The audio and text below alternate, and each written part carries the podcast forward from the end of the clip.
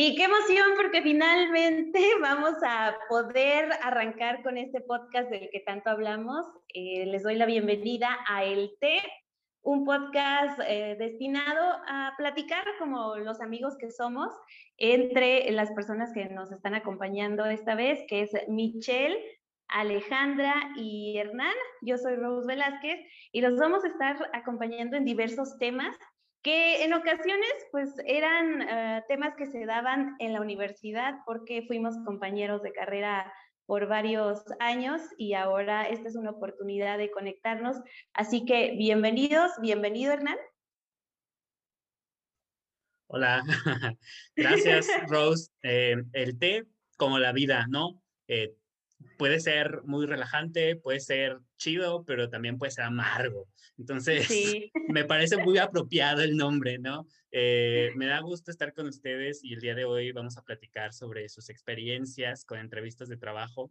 Eh, yo creo que este tema, nos, así como nos convoca a nosotros, también convoca un montón de inquietudes de nuestra generación, ¿no? O sea, la verdad es que es un tema que, mueve mucho dentro de la parte emocional de, del día a día del millennial, ¿no?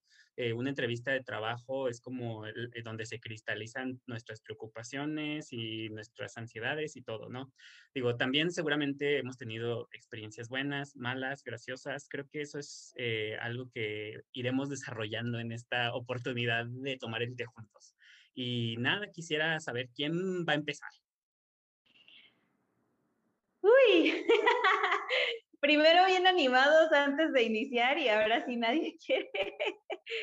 Eh, pues eh, en mi caso, digo, ya que tomé la palabra, ya que te la quité, Hernán, eh, yo pues llevo ya bastantes meses desempleada, lamentablemente, después de estar por seis años en una empresa eh, se me dio, bueno, ni siquiera las gracias, simplemente me dijeron, ya no entras en los planes, bye.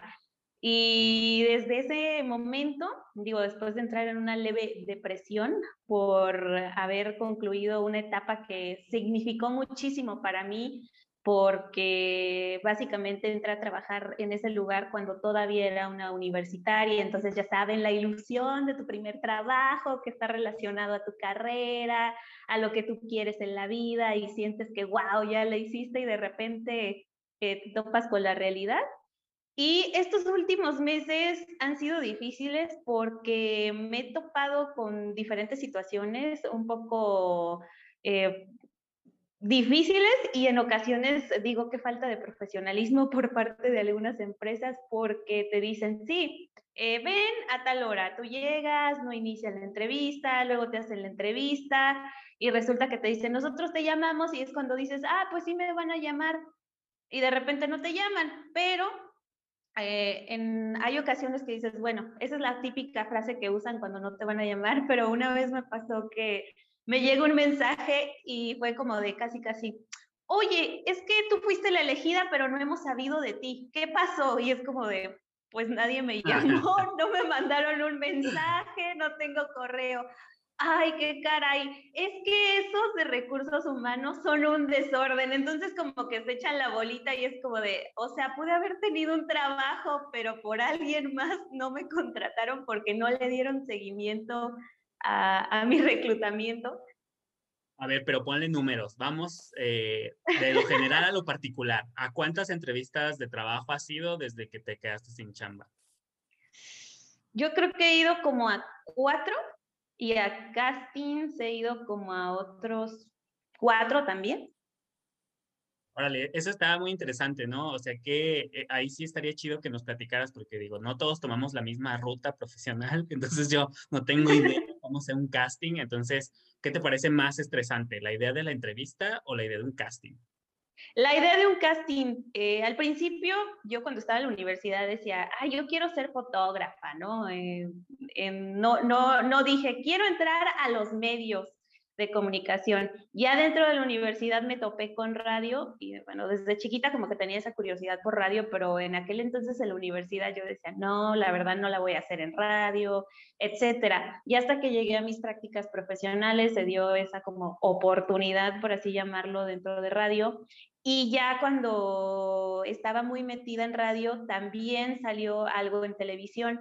Y en televisión, la verdad, yo por mucho tiempo no me vi por cuestiones más de, de, de, aceptación, porque yo no me veía cuadro. Yo decía, es que yo no cumplo con esa cajita de personas que ponen en una televisora. Y ya cuando entré, pues igual, ¿no? Lo hice, sí, con los nervios, porque nunca había estado a cuadro, etcétera pero también eran muchos los comentarios de, mm, es que físicamente como que te falta, mm, es que deberías de vestirte de cierta manera, es que está bien que te gusten los deportes, pero como que necesitas arreglarte más para llamar más la atención y te tomen en serio como periodista deportiva. Y entonces esos eran los comentarios como que decía, híjole, tengo que estar aguantando, tengo que aguantar estos comentarios. Y ya después, ahora en estos últimos meses, pues sí, me, han estado, me propusieron, no, ve a tal empresa, oye, va a estar este casting, ven al casting. Y yo decía, es que, o sea, por más que yo quiera o que tenga las ganas de trabajar, yo estoy consciente que no entro ni siquiera en la estatura que están buscando, no entro en el físico que están buscando. Eh, son muchísimas cosas que a lo mejor personas que... Pero igual vas. o sea, es que también, es, que también está eso, ¿no? Que muchas, bueno, no, yo no sé si ustedes alguna vez lo hayan hecho. Yo, la verdad, sí, a mí me valía. Yo, que, yo sí veía que cumplía con ciertos requisitos, a mí me valía. Yo mandaba mi currículum ya, si me hablaban bien y si no, pues ya, no importa. Pero mucha gente sí hace eso, o sea, de no, es que yo no cumplo con, no sé, dos, tres requisitos y ya, se quedaban en eso. Y muchas veces como que bueno, yo he estado en, como en, ese ámbito de, hacer, no tanto de hacer las entrevistas, pero sí estar como muy presente en todo, en todo eso, en cómo se, se, busca a alguien en una empresa. Y muchas veces los ponen, la verdad, nada más por poner algo, ¿sí? Como o sea que tú has estado del otro lado, Mitch, estás durmiendo con el enemigo. Claro. Sí, y tampoco es, y tampoco es nada fácil, la verdad que, que también es complicado porque pues sí sientes feo, o sea, porque hay muchas veces que te llega alguien en una entrevista y tú ves que de verdad tiene todas las ganas del mundo, y, pero a lo mejor no cumple con todos los requisitos. Y hay otras personas que tú dices, ay, por Dios, o sea. Está bien curioso escucharte. Es de las dos partes, ¿no? Está bien curioso, curioso escucharte porque tú dices, eh, yo aunque no cumpla con un requisito me lanzo, creo que a mí me ha pasado lo contrario. O sea, me ha pasado que cumplo con todo y nada más con uno no cumplo y eso me pone súper nervioso y mejor no mando nada. Y ya, y ya dices, no, pero hay muchas veces que, que, que, no, es, no es tanto los requisitos, es que creo que muchas veces también, bueno, no sé si a ustedes les ha pasado, a mí me ha pasado en entrevistas que yo llego y ya desde que voy entrando digo, no, no, aquí no me gusta y ya me cerré y ya no quiero y ya me quiero ir. No, no, sé si alguna vez les haya pasado a ustedes, a mí sí me ha pasado varias veces y, y también al contrario que yo llego y digo, no, sí, yo a fuerzas no, sí, aquí sí voy a trabajar. Y hasta como que más ganas le echas. No sé. Pero también es inversamente proporcional a tu grado de desesperación. ¿No? o sea, a mí me ha pasado. Siento, que, siento que tiene que haber un buen. Hola, soy Alexa. soy la ruta más informal que conozco. Hola. este, yo, yo creo que tiene que haber un buen de personalidad. Porque yo, por ejemplo, en todos los trabajos que he ido, o sea, todos he tenido miedo. Y unos de verdad me han parecido asquerosos y digo, no, aquí no quiero trabajar, pero necesito, ¿no? Y tengo miedo. Y hay otros que, o que me imponen, ¿no? A mí, la verdad es que yo soy como, a mí me imponen casi todo. Este, y la verdad es que sí es difícil. Para mí cualquier, cualquier empresa, cualquier trabajo, aunque tenga trabajo o aunque sea, sepa que tengo los conocimientos, ya estando ahí, es como, creo que no los tengo. O sea, aunque sepa que lo sé, no lo siento que no lo sé. de, Exacto, de ti mismo. cañón, cañón. Entonces sí es como muy difícil para mí, por ejemplo, para mí es terrorífico ir a entrevistas de trabajo. Creo que es como presentar un examen recepcional, un rollo así, peor. Es que vas a que te juzguen. Ajá, sí, o sea, vas a ser juzgado vas a que te juzguen por todos, en, no sé cuánto duren, 15 minutos, en media hora ya te juzgaron. Y a veces, la verdad es que hay entrevistadores que yo digo, Dios mío, o sea, ¿de dónde sacan esas preguntas? Yo en una ocasión, obviamente no voy a decir en dónde, me preguntaron, este, eh, algo que, un secreto tuyo que nadie sepa, yo.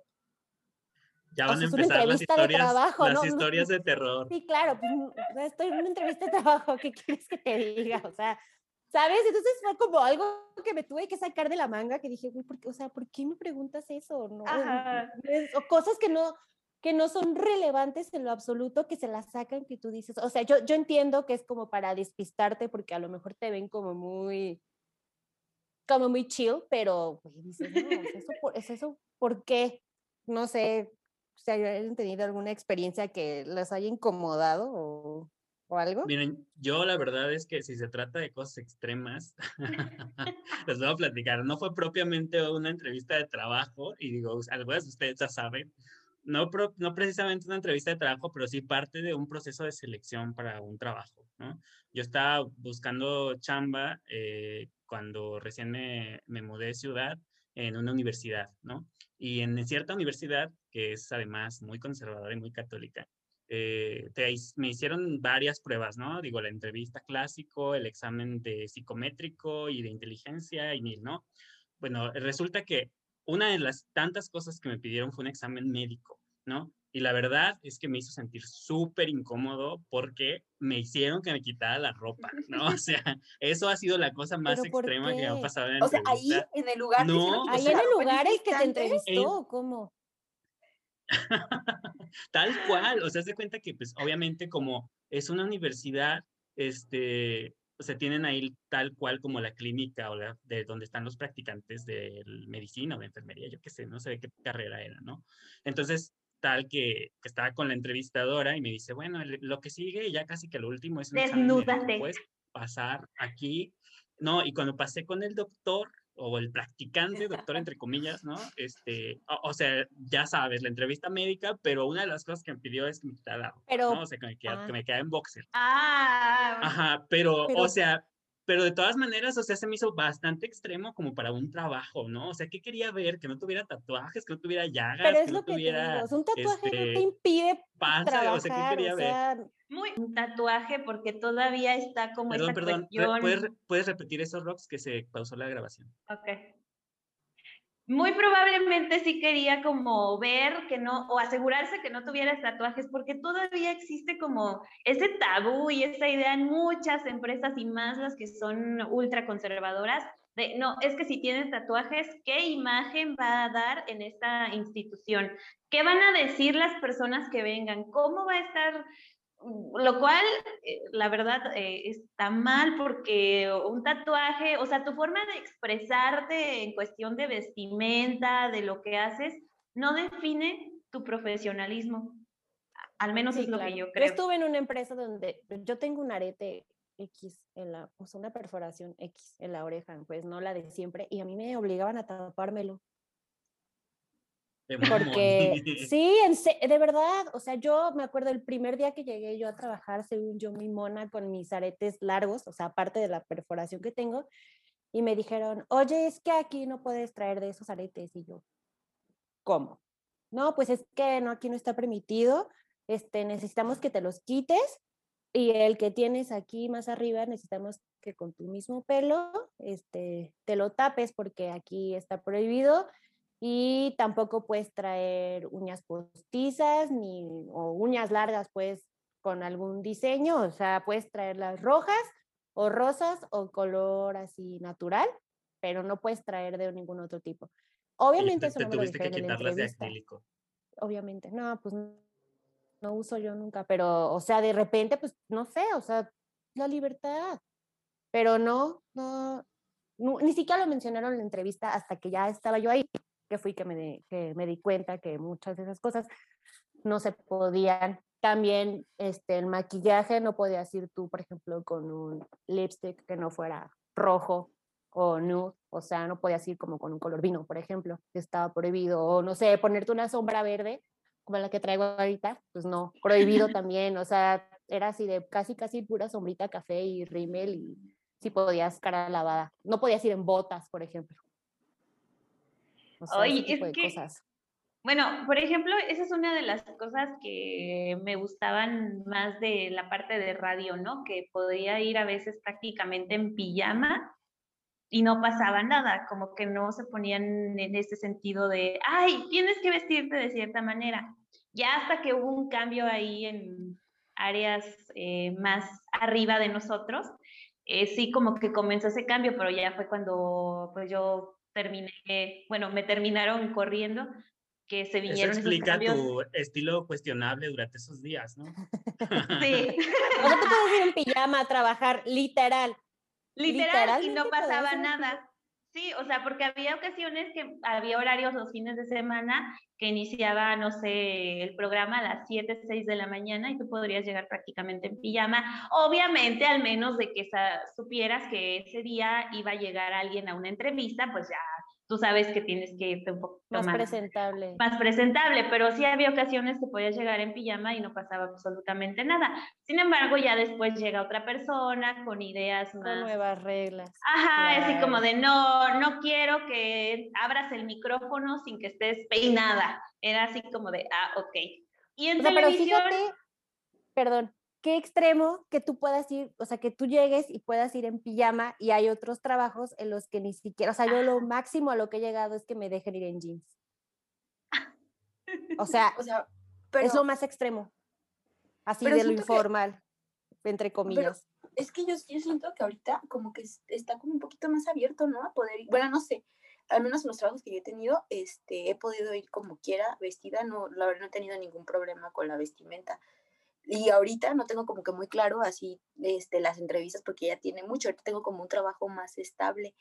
La última entrevista que fui, me acuerdo que sí me tocó arreglarme, este, y digo me tocó porque tampoco me encanta, este, y yo en mi trabajo pues puedo ir como, pues, eh, o sea, no hay como el mayor problema con lo que, con lo que me ponga, ¿no? Este, pero sí, sí creo que, que, es como algo que ahorita ya generacional está cambiando, porque incluso hay muchas, como más flexible en las empresas, ¿no? Yo, bueno, yo eso es lo que he percibido, pero no sé, o sea, siento que, siento que hasta cierto punto también es como ser un poquito más libre, ¿no? Como esa libertad. Y eso está chido, o sea, está padre. Nada más que a veces encontrar esos trabajos también está tan padre, porque sí, sí creo que en la mayoría es como, como, no, pues ya está, ya está el empleo, ¿no? Y aparte ahorita siento que está cañón la, la brecha generacional, porque ya, o sea, vas a pedir trabajo y es como, no, hasta tantos años y dices, ching, pero, pero sí, sí tengo la experiencia, porque aparte a mí me choca que te pongan en, y no sé si todo el mundo se queja, pero ¿por qué lo siguen poniendo? Es como, quiero que ya estés titulado, quiero que ya tengas este, experiencia laboral, pero además quiero que seas joven, pero además que también hayas dejado, pero un buen bagaje cultural y no puedo, o sea. Y a los 20. Ajá, y a los 20. ¿Edad? 20, o sea. Espérate. Es una estupidez. Sí, es una estupidez sobre todo mientras nosotros lo vemos más mientras nos vamos acercando a esas edades, ¿no? en las que ya no eres considerado joven. A mí, a mí la verdad es que también, o sea, lo que dicen me, me resuena mucho porque, o sea, yo nunca he, o sea, tampoco, bueno, he tenido un trabajo con código de vestimenta, y la verdad es que yo al menos siempre he sido así, o sea, de ver hasta qué punto puedo hacer que se extiendan las reglas, ¿no? O sea, la verdad es que yo, o sea, siempre trataba de ver de qué forma romper el código de vestimenta, pero como que no fuera tan evidente, ¿no? Entonces, la verdad es que siempre lo hice así pero en la entrevista de trabajo, pues, no, o sea, no, o sea, no sentí que fuera un factor determinante, aunque seguro si alguien aquí nos está escuchando y es de los... o sea, pero tú ibas de traje a una entrevista, o, cómo, o cómo te presentas tú en Sí, o sea, tenía que, con, ya sabes, con blazer o así, ¿no? Pero en realidad con traje completo jamás me sentiría cómodo, ¿no? O sea, nunca fuiste a una entrevista de traje. No, de traje completo. Yo sí, yo sí llegué a ir a entrevistas en traje. ¿Y de tacón? Sí, traje y tacón, con mi claro traje tacón completo, como unas dos, tres veces. La mayoría de las veces nada más iba así como de blazer. Pero fíjate que está diferente, es que no sé, yo tampoco me siento cero, cero cómoda de traje completo, o sea, ni siquiera te puedes mover como que a gusto. Y luego yo soy como que uso mucho las manos, a lo mejor por eso no me contrataban. A mí me sorprende que, no sea eso una discusión, al, menos aquí, ¿no? Que en varios países de la Unión Europea y en Asia eh, hay legislaciones que se están eh, empujando que tienen que ver con el, eh, la prohibición de las políticas de llevar tacones al trabajo, ¿no? O sea, si no se les exige a los hombres, como por qué se les tendría que exigir a las mujeres, porque además el tacón no va a hacer que hagas mejor o peor tu trabajo, ¿no? Entonces, que para nuestra generación sea una exigencia que todavía está vigente, me parece sorprendente, ¿no? O sea, que, que eh, eso. Y sobre todo si tienes que estar subiendo y bajando escalones o cualquier otra cosa, o sea, estar Si eres entrenadora de spinning, ¿cómo es posible? Claro, o sea, no, es que, es que aunque, es que aunque estés sentada con el tacón, pues siempre tu pie está en esa posición incómoda, o sea, No, es- llega un punto en el que ya dices, le saco, le, le saco aunque sea la puntita, porque no, ya y traes que tienes auto para llegar a tu trabajo. Tienes que usar combi, es Ajá. asqueroso. o Sí, traes si el transporte público, no, no se puede. Pero, por ejemplo, eso me hizo recordar eh, uno de los trabajos que tuve fuera de, de lo que tiene que ver con la carrera. Eh, es en una tienda departamental muy conocida que yo estaba en el área de calzado. Y Y con, y con muy era- mala reputación, ¿no? Una tienda departamental muy conocida y con muy mala reputación. Sí, por, por las De pésimo e-commerce, gracias. de cómo manejan ahí a sus empleados pobres, yo fui empleada en algún momento, pues, pero no inventes, me hizo recordar eso, eh, que te piden que vayas de traje, que vayas en tacones, y a mí una vez pues se me, se me ocurrió porque de verdad es muy cansado, o sea, yo estaba en el área de calzado, eh, subiendo y bajando calzado, cajas para mostrárselos a las distinguidas clientas, que a veces son muy exigentes las señoras, pero tú ha- haces lo, lo mejor posible para atenderlas, para ser amables. Y de verdad era muy cansada me acuerdo que una vez me llamaron la atención así de, tus zapatos no traen tacón, tus zapatos son, no, no son aptos para, para lo que estamos pidiendo. Y así como de, estoy cansada, tengo que usar una falda que no me gusta, tengo que usar, o sea, en ese momento sí lo hice porque necesitaba el dinero, porque era universitaria, porque necesitaba alguna manera de mantenerme. Al final, pues no, no me quedé nada más como unos seis meses en ese empleo, pero era muy cansado, pero me llama mucho la atención que hay personas que lo aceptan, o sea, usar tacón para utilizar unas escaleras que ni siquiera están, eh, que ni siquiera son seguras para estar subiendo y bajando cajas de calzado para estar caminando y mostrárselo a la clientela y todavía es como de no puedes mostrar una gota de cansancio porque ya estás dando mínimo, mala O imagen. sea, era un tacón así, no sé, te decían, mínimo 5 centímetros, 7 centímetros, o era así taconzazo de los... La verdad no recuerdo. Poderosos. De tebolera. es que la verdad la tienda departamental era un table. Eso que no sabe. Era una Con las sección. Y el caritas calzado es un código para otra cosa. No, la verdad no recuerdo. Lo que sí recuerdo es que varias compañeras de diferentes departamentos a veces sí llevaban un taconazo que yo decía, Sí, que dices, órale, "Bárbara, ¿cómo ¿cómo le hacen para eso?". estar todo el día aquí, toda la semana y aguantar ese calzado? Porque yo no podría. La verdad yo no puedo. Y de hecho cuando trabajaba en televisión hacía que le salieran, ahora sí que canas verdes, como dicen las abuelas, a- al que era mi jefe, porque a él le molestaba mucho o sea, hasta los camarógrafos le molestaba que fueran de, de guarache, decía él, o de tenis. Él siempre los quería formar así como cuando inició la televisión, Ay, todos con sus trajes, y les llamaba la atención horrible, era así como de, ¿qué imagen estás dando del canal? Ni Y a siquiera se ven. Ah, exacto. Y a mí a veces me decía, ni siquiera se atrevía a decirme él, le decía al que era mi jefe de, de área, que la gente decía a través de sus redes sociales que yo me vestía como señora. ¿Por qué? Porque nunca mostraba... O sea, tenías que andar no mostrar. Ajá, y porque yo siempre me vestía, pues, no sé, como me ha gustado vestirme. Y un día aparte se me hace súper mal porque tú no te vistes como señora. O sea, las señoras son las que te copian tu estilo. O sea, eso es. Exactamente. Ay, qué horror. Oigan, oigan. Entonces, No, sí. sí. Di, Ale. Es que, perdón, pero estaba pensando en que no hemos hablado de las, los sueldos base y las prestaciones de ley. Ay, es no, ah, me choca ir a un trabajo, o sea, ir a pedir trabajo y que me digan, ¿y cuánto quieres ganar? Y es como, en tu papel que me mandaste decía que nueve mil, ¿por qué me estás preguntando lo que tú ya sabes? O sea, como que piensan que les vas a decir menos, ¿no? Como que no, así, es como el Porque que tiene es la así ciego. esperanza, no de, sabía, tiene la sí. esperanza de que tú puedas negociar que- y sea menos. Además, 9 mil Y ahorita aparte- es elevado comparado aparte con los para ellos que también- ofrecen. O sea, se- aparte, aparte para ellos también es como un filtro. O sea, si ellos te ofrecen 10 y tú dices, no, pues yo quiero 15, dicen, no, güey, o sea, ya se me va a ir porque ya está buscando ganar más. Que tenga la oportunidad de irse a un lugar donde le traje mejor, que obviamente siempre sucede, pues se me va a ir o me va a empezar a exigir más. Y luego va a tener que subir el sueldo. O sea, es, es una estupidez, sí, pero sí es, sí es por eso. Yo me acuerdo que antes cuando me preguntaban eso siempre decía poquito y siento que ya más recientemente cuando me preguntan eso siempre digo más.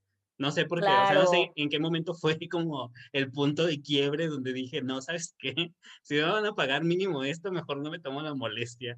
Pues porque ya pues sabes que no te alcanza, o sea, o como que... a lo mejor es desde que tengo gastos, no me había puesto a pensar, a lo mejor sí.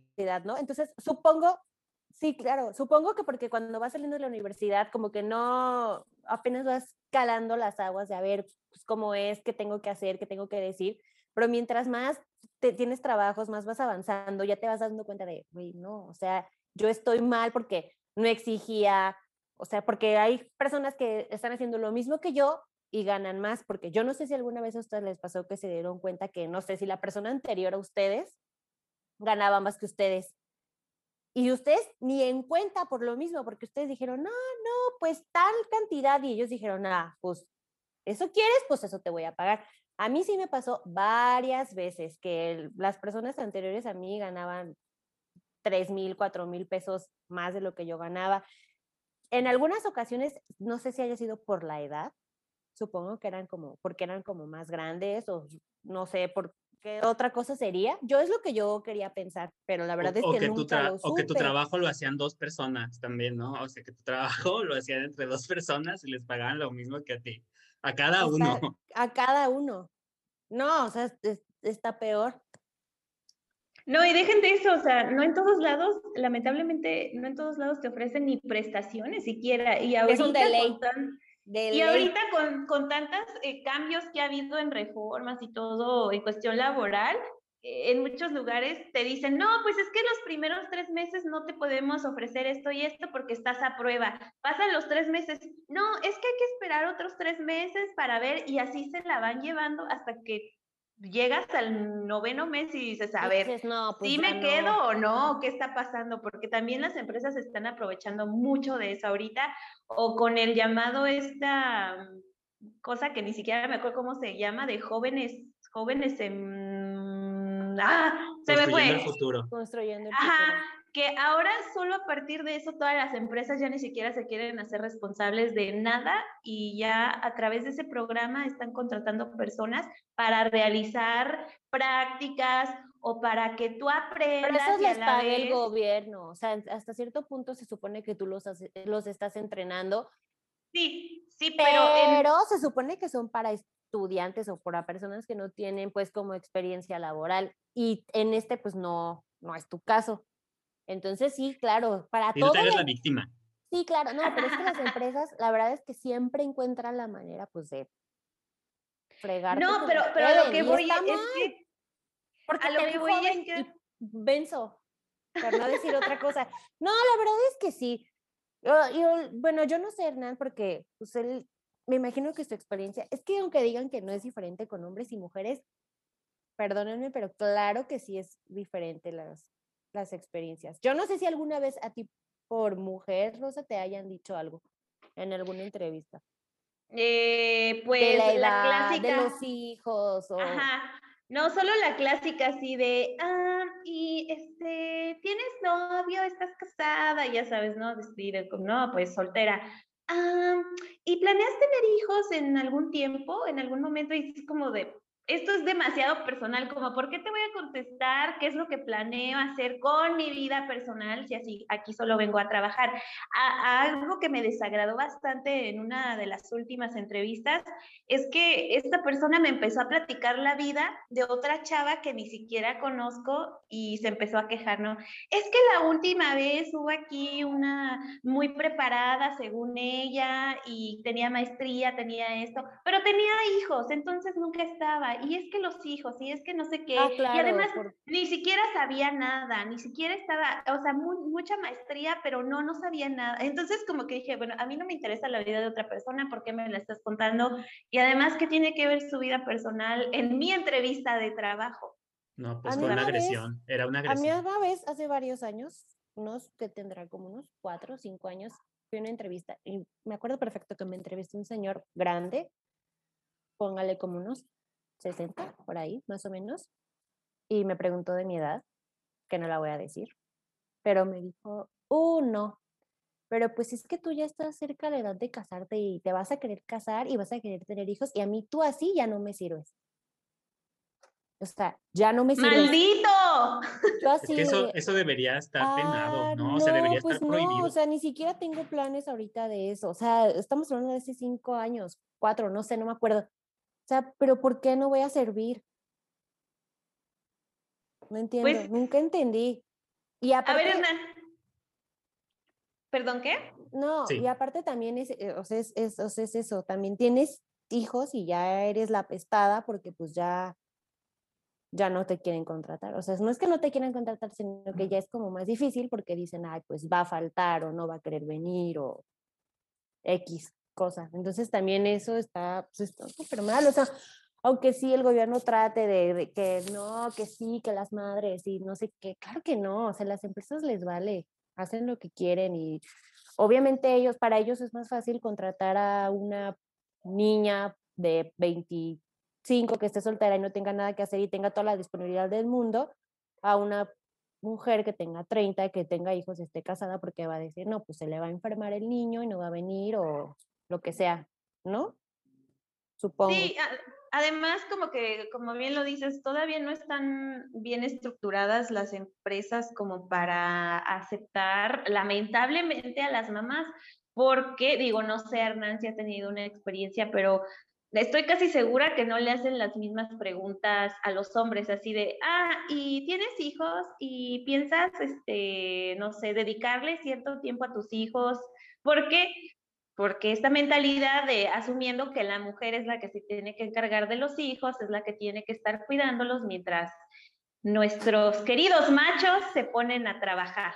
No sé si Hernán haya tenido alguna... No, definitivamente, no, sea, definitivamente no, nunca me han hecho esa pregunta en una entrevista. nunca te han preguntado si tienes O sea, nunca me han dicho si, voy si tengo hijos o si quiero tener hijos o si nada que tenga que ver con eso, ¿no? O sea, la verdad es que no, y creo que es bien importante que lo digas y que lo estén platicando porque es una conversación que también tiene que correspondernos a los hombres, ¿no? O sea, en el momento en el que yo me vea o cualquier hombre se vea en, en esa posición de hacer una entrevista de trabajo o de, o, de verse como una interacción de este tipo, o sea, es una sensibilidad eh, requerida, ¿no? O sea, que, que, digas, obviamente no voy a preguntar eso porque es, es, es, un, es un acto, es como un acto de habla machista, ¿no? O sea, en realidad, este, no, o sea, no tendría por qué hacer esa pregunta que no le haría a un hombre, ¿no? Y eh, así como esos ejemplos hay de haber un montón que, o sea, que por supuesto que no me ha tocado vivir. Y además, por ejemplo, hay personas, mujeres, que a lo mejor ni siquiera tienen en planes de su vida de, de, ser mamás o formar una familia,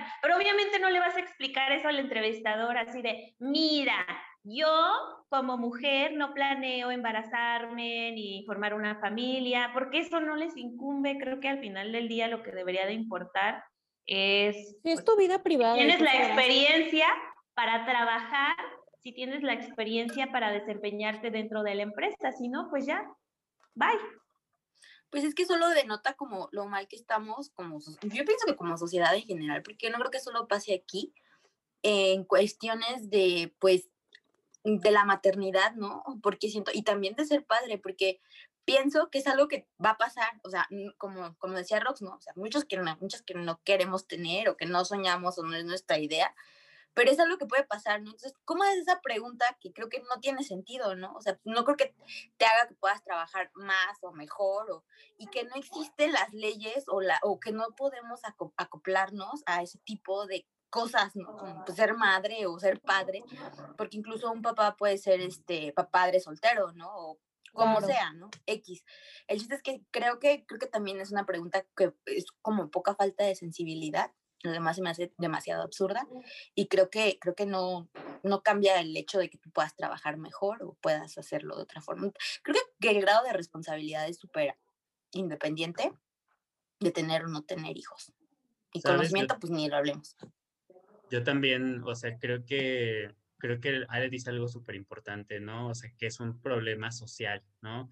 Mucho más grande que nosotros y también, o sea, reconocer que nosotros también hemos tenido malas experiencias, pero también dentro de, o sea, dentro de nuestro perfil y nuestras, y nuestras condiciones también como este, profesionistas, urbanos, de cierta generación y de cierta, este, etcétera, ¿no? De cierto, de cierto lugar, ¿no? Porque creo que también, o sea, hay un montón de personas que, que se ven en muchísimo más este, presión, tensión, preguntas, discriminación cuando van a ir a una entrevista de trabajo, ¿no? O sea, ni siquiera hablar de las personas, este, que, no hablan español o que hablan lenguas indígenas, las personas trans, o sea, diferentes personas que imagínate, o, personas con discapacidades, que al momento de ir a una entrevista de trabajo, yo creo que ni siquiera se atreven, o, o, que si se atreven, ni siquiera los entrevistadores saben cuáles son las, o sea, cuáles, cómo hacer las preguntas con la sensibilidad que se requiere, ¿no?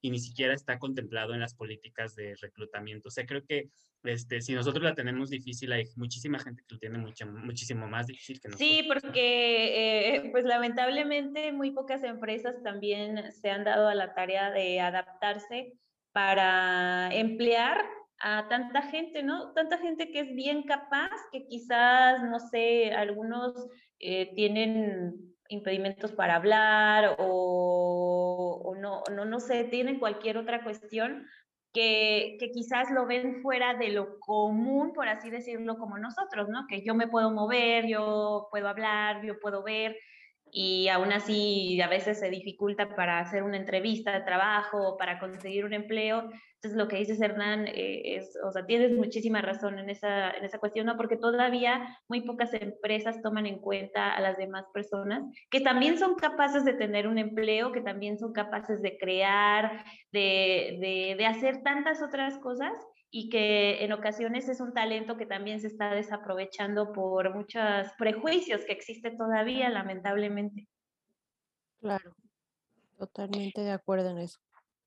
Hay empresas pues, que sí quieren verse como, es que, ¿saben qué pasa? Bueno, no sé, veo muchas empresas que se quieren hacer como cool, porque lo, entre comillas digo, y lo, y lo hacen y hasta cierto punto aceptan cierto tipo de prácticas dentro de la empresa, pero siempre vuelven a lo mismo.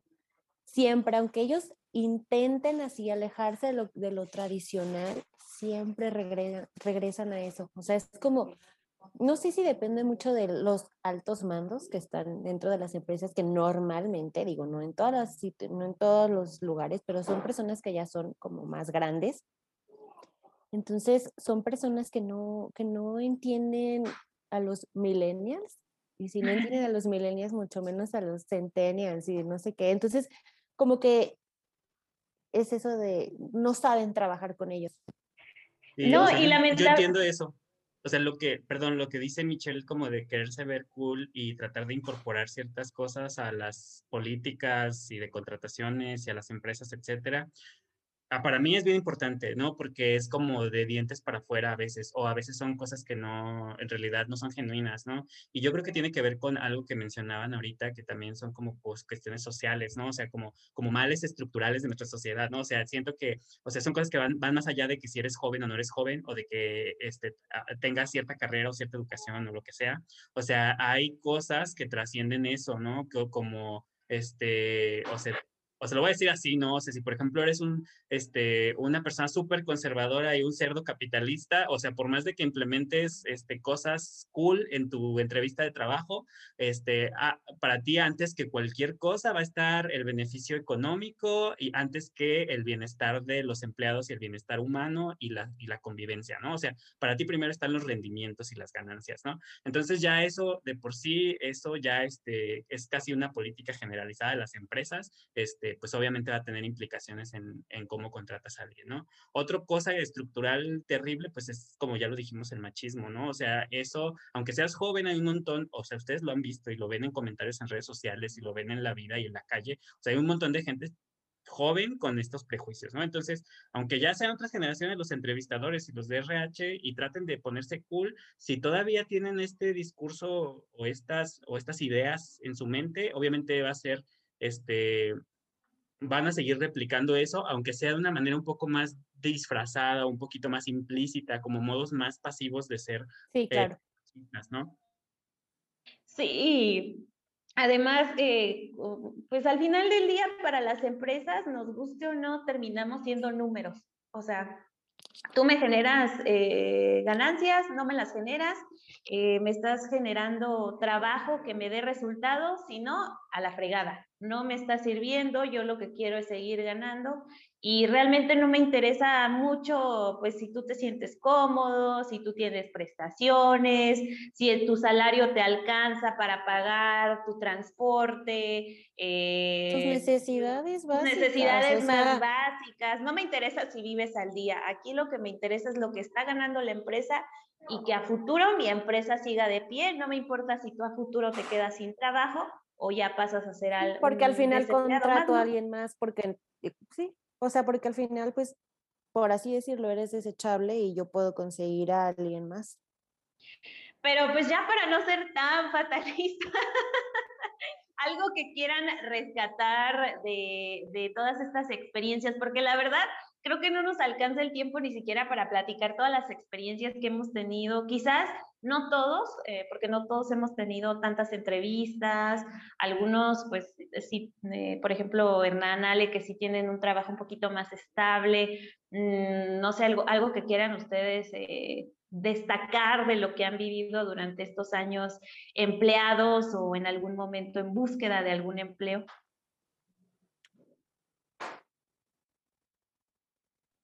Mm, yo, que yo creo nada. Que, yo nada, que, que creo que el sueldo base y las prestaciones de ley, insisto, son una falacia. La verdad es que creo que se puede vivir sin ellos. Yo he trabajado y no he vivido con ellos. Y creo que, creo que te debes de aventurar, como, como decían al principio, a pedir el trabajo que quieres en donde sea y ya. Y, y, yo creo que también, o sea, no te debes de cerrar como, es que estudié esto y tengo que hacerlo, ¿no? Como, los, al menos siento que los que estudiamos comunicación podemos darle a muchas cosas y pues no pasa nada, ¿no? Porque a veces intentar, o sea, creo que ese es el punto, no es como que salgas, yo creo que mi mayor problema ha sido como, ah, es que quiero el trabajo de mis sueños, ¿no? Yo creo que pues ni siquiera sé qué quiero de la vida, menos voy a saber cuál es el, trabajo de mis sueños, ¿no? Entonces creo que va llegando, van llegando las cosas, vas como, como, pues viendo y puedes, puede ser que las cosas de tus sueños sean diferentes a tu trabajo, pero no pasa nada, digo, está chido, inténtalo, si no sale, pues ya ni modo X, pero creo que no tengas miedo, ¿no? Creo que eso es como, como si pudiera decir algo, como definitivamente es eso, y que no pongas como tantas barreras, ¿no? Porque creo que mucha gente es como, sí quiero que sea esto perfecto, perfecto, perfecto, pero pues no se puede, creo que es imposible, y creo que, pues ya, o sea, ponle lo que te, si te dicen que si sabes bailar tap, ponlo X, así ni te lo van a poner. una taquería. Tú di que sí. y ya, ahora sí. Claro, yo también pienso igual que Ale, perdón, te interrumpí. Perdón, yo para mí lo que voy a decir es que para, yo creo que para todos, o sea, esta es una experiencia muy subjetiva, ¿no? O sea, para todos significa cosas distintas. O sea, para mí, el trabajo es muy importante, ¿no? Pero para nada te define como persona, ¿no? O sea, a mí eso, a, mí eso yo sería lo que rescataría, o sea, yo siento que ganar dinero, tener seguridad laboral o lo que sea es bien importante, pero para mí no es lo más importante, ¿no? O sea, para mí es importante también este, tener tiempo para mí, este, también ser, o sea, formarme, eh, también construirme, este, conocer, o sea, como, este, creo que para mí otras cosas, ¿no? Mi, o sea, mi, mi vida personal, entre otras cosas, son igual de importantes. Entonces, a lo mejor a veces buscar el trabajo de tus sueños tiene que ver con buscar un trabajo que te permita, ¿no? Este, poder tener como este, todas estas otras cosas, ¿no? Y creo que a veces, por ejemplo, esto del, de, la, de, la, experiencia de estar en entrevistas y eso, este, te pone en el mood como de que el trabajo es lo más importante, ¿no? Y como que el trabajo, o sea, si no tengo trabajo ya estoy destruido, ¿no? Y en realidad es como este, tratar, o sea, tratar de, este, de verlo como con calma, ¿no? O sea, aunque yo sé que, o sea, a veces es como de vida o muerte, ¿no? O de cómo esta semana o no cómo esta semana, este, creo que también es que una vez que ya tienes el trabajo y estás así, o sea, por ejemplo, quieres cambiarte de trabajo, estás en entrevistas o lo que sea, este, lo pienses tal cual como que el trabajo no soy yo, ¿no? O sea, para mí eso es bien importante. Sí, creo que, bueno, más que nunca me siento muy identificada con todo lo que dices, Hernán, porque eh, yo al principio, cuando me quedé sin trabajo, me sentía perdida, o sea, sentía que prácticamente no era nadie, pero pues también era porque estaba pasando por ese proceso de duelo que me dolió muchísimo, el quedarme sin trabajo, el sentir que ya mi vida se había terminado, ya pues, por fortuna, eh, después, ya estos últimos meses, o, eh, me he sentido mejor y he podido darme cuenta de eso, ¿no? Digo, a pesar de que me ha generado ciertos roces ahí con algunas personas, el hecho de que esté desempleada, que no esté enfocada en lo que es mi carrera, sin embargo, también me he topado con, con cosas como que soy capaz de, de, generar otras ideas, soy capaz de hacer eh, otras actividades que también me generan ingresos, puedo hornear una galleta y me pagan por ella y también eh, pues puedo sobrevivir con eso. Digo, en algún momento no me gustaría nada más sobrevivir, sino vivir eh, de, de, una manera más tranquila, pero también ahora estos últimos días me he dado cuenta lo que mi trabajo vale, porque me han salido trabajos por ahí un poco informales, informales perdón, que, que, sí se enfoca en cuestión de locución, pero se siente bien padre que te digan, ¿cuánto me vas a cobrar? Y que tú le digas un número y que me diga, ah, muy bien, porque que te reconozcan que tu trabajo vale eso para ellos, ¿no? Y que no te pongan peros de, ay, es que, ah, pues, me podrías hacer horas extra y no, o sea, cuestiones que me pasaron en otros empleos donde ni siquiera me pagaban realmente lo que valía mi trabajo. Y muchas veces ustedes me lo dijeron, ¿no? O sea, te están explotando y no te das cuenta. Sin embargo, ahora pues puedo, puedo trabajar una hora y esa hora me la pagan mucho más que lo que me pagaban en un día o dos días en otro lugar, que eh, obviamente se siente bien bonito darte cuenta de lo que vale tu trabajo, de lo que vales tú. Quizás en algún momento hablamos desde nuestra, ahora sí que eh, desde nuestros beneficios, por así decirlo, pero eh, son situaciones que que pues podemos darnos cuenta con el tiempo, obviamente no, no luego, luego, así como de, ay, sí, soy muy fregona. Eh, es con el tiempo reconocer tu trabajo, aunque en ocasiones este, se pueda hablar desde el privilegio. también, ¿no? O sea, creo que sería como un resumen, que tal vez le perdiste el miedo al, autoempleo. Así es, o sea, es como perder... Sí, porque le das miedo porque tú te solita te cierras a creer que nada más puedes estar en cierto lugar y ya a lo mejor lo aprendiste a la mala, pero te diste cuenta que eres capaz completamente de hacer cosas diferentes y que eres buena para muchas cosas y no simplemente una y no te estás quedando nada más en eso, sino que tú solita estás abriendo tus posibilidades. O sea, ahí pudiste sacar algo bueno, a lo mejor de esa mala experiencia que te dejó. ¿no? ¿O no lo ves así todavía? No, sí, sí lo veo así. Eh, creo que al final del día todos nos damos cuenta de las capacidades que tenemos y también debilidades. Sin embargo, pues está bien en algún momento darse el tiempo. Si no encuentras trabajo, pues darte el tiempo como de, de de ahora sí que se va a escuchar muy mamón, pero de meditar, de conocerte y de saber qué es lo que quieres, ¿no? ¿A qué le puedes decir que no en cuestión de empleo y a qué sí te vas a arriesgar y vas a decir, sí quiero esto porque lo merezco y porque además quiero ganar cierta cantidad y ya. Claro. Yo nada más para concluir el podcast quería hacer un anuncio para quien nos esté escuchando. Eh, quería este, decirles que bueno, estamos buscando a alguien que nos acompañe eh, para, para, conducir el programa. Eh, el salario va a ser según, según aptitudes, ¿no? sin sueldo base, va a ser por comisión, disponibilidad de horario, buena presentación. Muchas ganas de trabajar muchas, muchas ganas de trabajar y que se quiera poner la, camiseta. Eso es muy importante lo de la se camiseta. ponga la camiseta y que esté disponible de lunes a domingo. las 24 horas y que tenga disponibilidad para viajar. Sin hijos, por favor. carro, carro y computadora propia. y aquí definimos el sueldo. Sí, sí. Según, según sus habilidades. Aptitudes, según aptitudes. Sí, sí, porque Ah, Entonces, pues mándenos el currículum con foto eh, Por favor, a y bueno, aquí los esperamos. Oigan, oigan, antes, nos falta alguien, pero, pero yo creo que ya va a estar con nosotros en el próximo capítulo. Hoy tuvo contratiempos. Monse, te extrañamos donde quiera que estés en este instante, pero te extrañamos y pues no, igual nada más decirlo para que sepan y la esperen, porque es más especial su entrada, por eso. La esperamos. Su entrada triunfal. Sí, además ella quería hablar mucho sobre este tema, ¿no? Porque creo que lamentablemente ella ha pasado por situaciones un poco más crudas que nosotros. Y así que ya en algún momento la dejaremos eh, soltarse sobre este tema. Y pues qué bueno que nos pudimos reunir. Y ojalá alguien... A mí ya se me ojalá... té. Ya está súper frío el té. Yo ya me lo terminé mi agüita. Mi té ya me lo terminé, pero ojalá que se animen a trabajar con nosotros. Un becario que nos esté haciendo el té, eso estaría súper. Oye, sí. Dos, por favor.